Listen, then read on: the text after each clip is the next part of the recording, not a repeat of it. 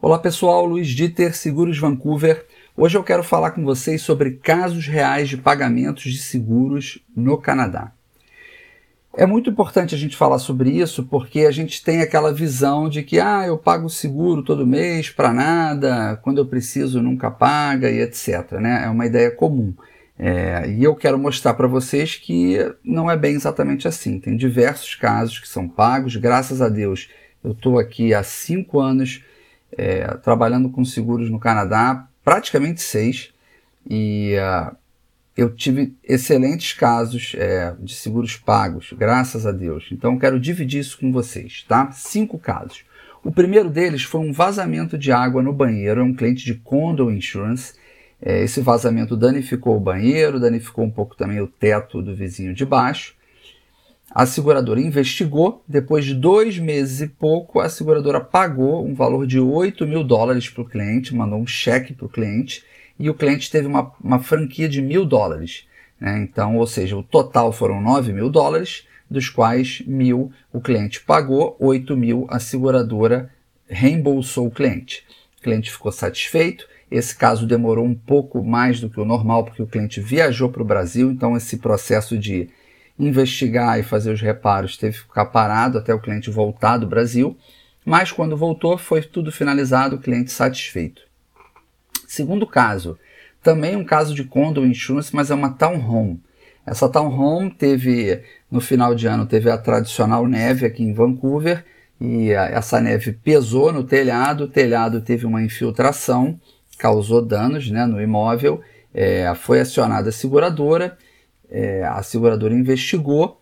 Num prazo de 20 dias, a seguradora pagou tudo. O valor total pago pela seguradora foi de 5.400 dólares e a franquia do cliente foi de 1.000 dólares. Ou seja, o total né, desse sinistro foram 6.400 dólares. Também cliente satisfeito. Terceiro caso é um caso de seguro aluguel, tenant insurance. É, o cliente tinha uma e-bike, essa e-bike ficava guardada dentro da área comum do condomínio, naquela no locker, e ficava com chave, com cadeado, etc. Mesmo assim, a pessoa foi lá, furtou a e-bike, o cliente acionou o seguro, é, junto com a bicicleta também tinham acessórios, é, então isso foi considerado também no caso de sinistro. A seguradora pagou 1.160 dólares de reembolso para o cliente e a franquia do cliente foi de 1.000 dólares. Né? Então, o total, 2.160, que foi esse sinistro, e o cliente ele teve esse caso resolvido em menos de 25 dias. Tá? Então, também foi dentro de um prazo aí, é, normal é, de investigação. Quarto caso, aí a gente já vai agora para Travel Insurance, que é seguro viagem. O cliente veio para o Canadá visitar o filho, era uma pessoa de terceira idade, ela teve um problema muito sério, ficou quatro dias internada no hospital, cirurgia, UTI, quase morreu. É, a, a conta do hospital deu 52 mil dólares para quatro dias e o cliente tinha comprado um seguro viagem com cobertura de 50 mil dólares. Ou seja, teve um gap ali de 2 mil dólares que o cliente teve que pagar. Fora isso, a seguradora investigou foi um caso um pouco mais complicado, porque, como relacionado à doença, a seguradora pediu relatórios médicos para o médico do Brasil, então isso foi providenciado e depois de toda a investigação foi tudo pago, caso fechado. Quinto e último caso, aí a gente já fala sobre commercial, seguro comercial. Esse cliente alugava um escritório onde ele trabalhava lá com os funcionários. Um belo dia teve um vazamento do vizinho de cima esse vazamento né, danificou o piso é, do escritório dele, danificou alguns móveis, eles ficaram impossibilitados de trabalhar por alguns dias. Acionamos o seguro, o seguro investigou, pagou é o valor de 3.750 dólares, que foi o reembolso que o cliente recebeu, tá? e a franquia de, de mil dólares.